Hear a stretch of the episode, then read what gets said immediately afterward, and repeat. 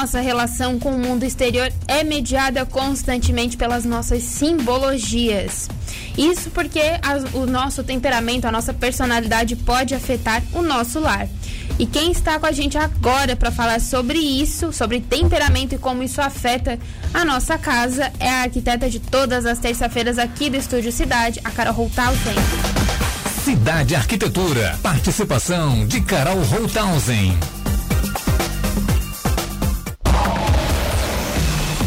Carol, tudo bem?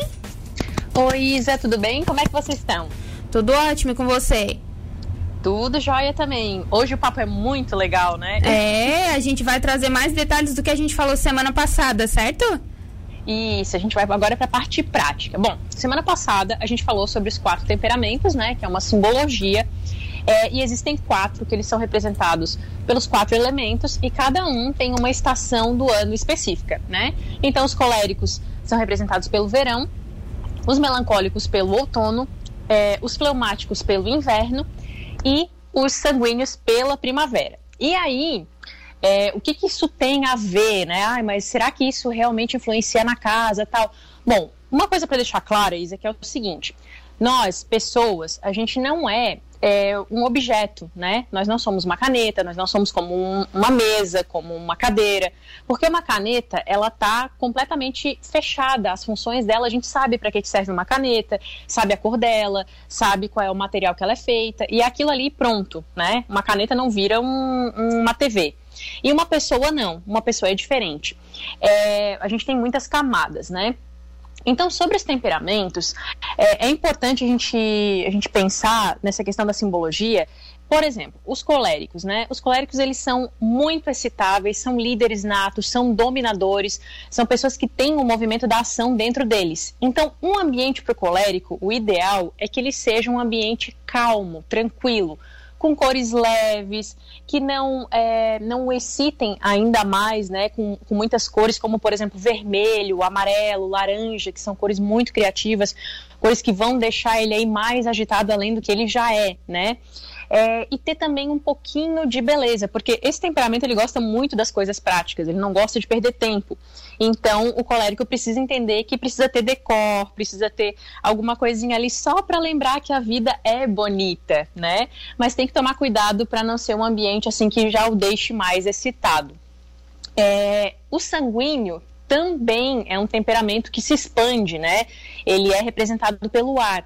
Só que o sanguíneo, ele tem esse movimento do colérico, só que ele, ele é muito disperso, né? Ele, ele facilmente ele se distrai. Então, o ambiente para o sanguíneo tem que ser um ambiente também bem prático e ainda mais é, sem tantos detalhes, né? Tem que ser um ambiente com cores leves, com linhas retas, porque tudo é muito interessante para o sanguíneo. Qualquer coisa para ele interessa. Ele está sempre ligado em tudo. Ele é aquela pessoa que está é, tá ali cozinhando, de repente ele olha uma roupa, daí ele quer, ele, ele para o que ele está fazendo e vai fazer outra coisa. Então, o ambiente dele também tem que ser funcional e também evitar ao máximo essa questão das cores muito agitadas, porque ele também se agita. Agora, por outro lado, os, os, outros temperamentos, né, o melancólico e o fleumático, eles precisam de um ambiente que, o, que os estimulem, porque eles não têm esse movimento de ação e eles não são facilmente excitáveis, eles são aqu aqueles que são introvertidos, eles ficam muito na deles, né? O melancólico, por exemplo, é um temperamento que ele se fecha muito no mundo dele. Então, o ambiente dele, ele precisa muito de beleza. O, o melancólico é o temperamento que mais precisa é, é, de coisas bonitas, né, de, de vários detalhes, de cores, para ele poder se estimular um pouco mais para ele não ficar tão perdido ali naquele mundo mental dele, porque ele tende a ser um pouco pessimista, né? Então, um ambiente bem equilibrado em ordem é fundamental para o melancólico. Eu já vi casos aí de melancólicos que é, começaram a ter uma vida um pouco melhor depois que organizaram é, a sua casa, seu ambiente de trabalho, porque eles ficam é, é mais estáveis, né? Eles ficam mais é, produzem melhor, eles vivem melhor num ambiente de ordem e beleza. Já os fleumáticos, eles são aquele temperamento que eles gostam muito do conforto, né? Eles prezam muito pelo conforto e, e, é aquele temperamento que eles precisam ter tudo à mão, porque eles não têm o movimento da ação dentro deles, eles adoram tudo que é muito fácil, né? É, eles vão sempre, eles têm uma certa tendência aí à, à inércia. Então também é um, é um temperamento que ele pode ter dentro de casa cores mais vivas, né? Elementos de obra de arte o, o, conforto tem que estar perto dele, né? É interessante que ele tenha tudo que ele precisa à mão, né? Então, por exemplo, se ele está cozinhando, que ele tenha todos os utensílios que ele precisa, porque senão ele vai desistir rápido, né? Quando ele não tem ali alguma coisa que ele precisa, ele ah, deixa isso para lá e tal.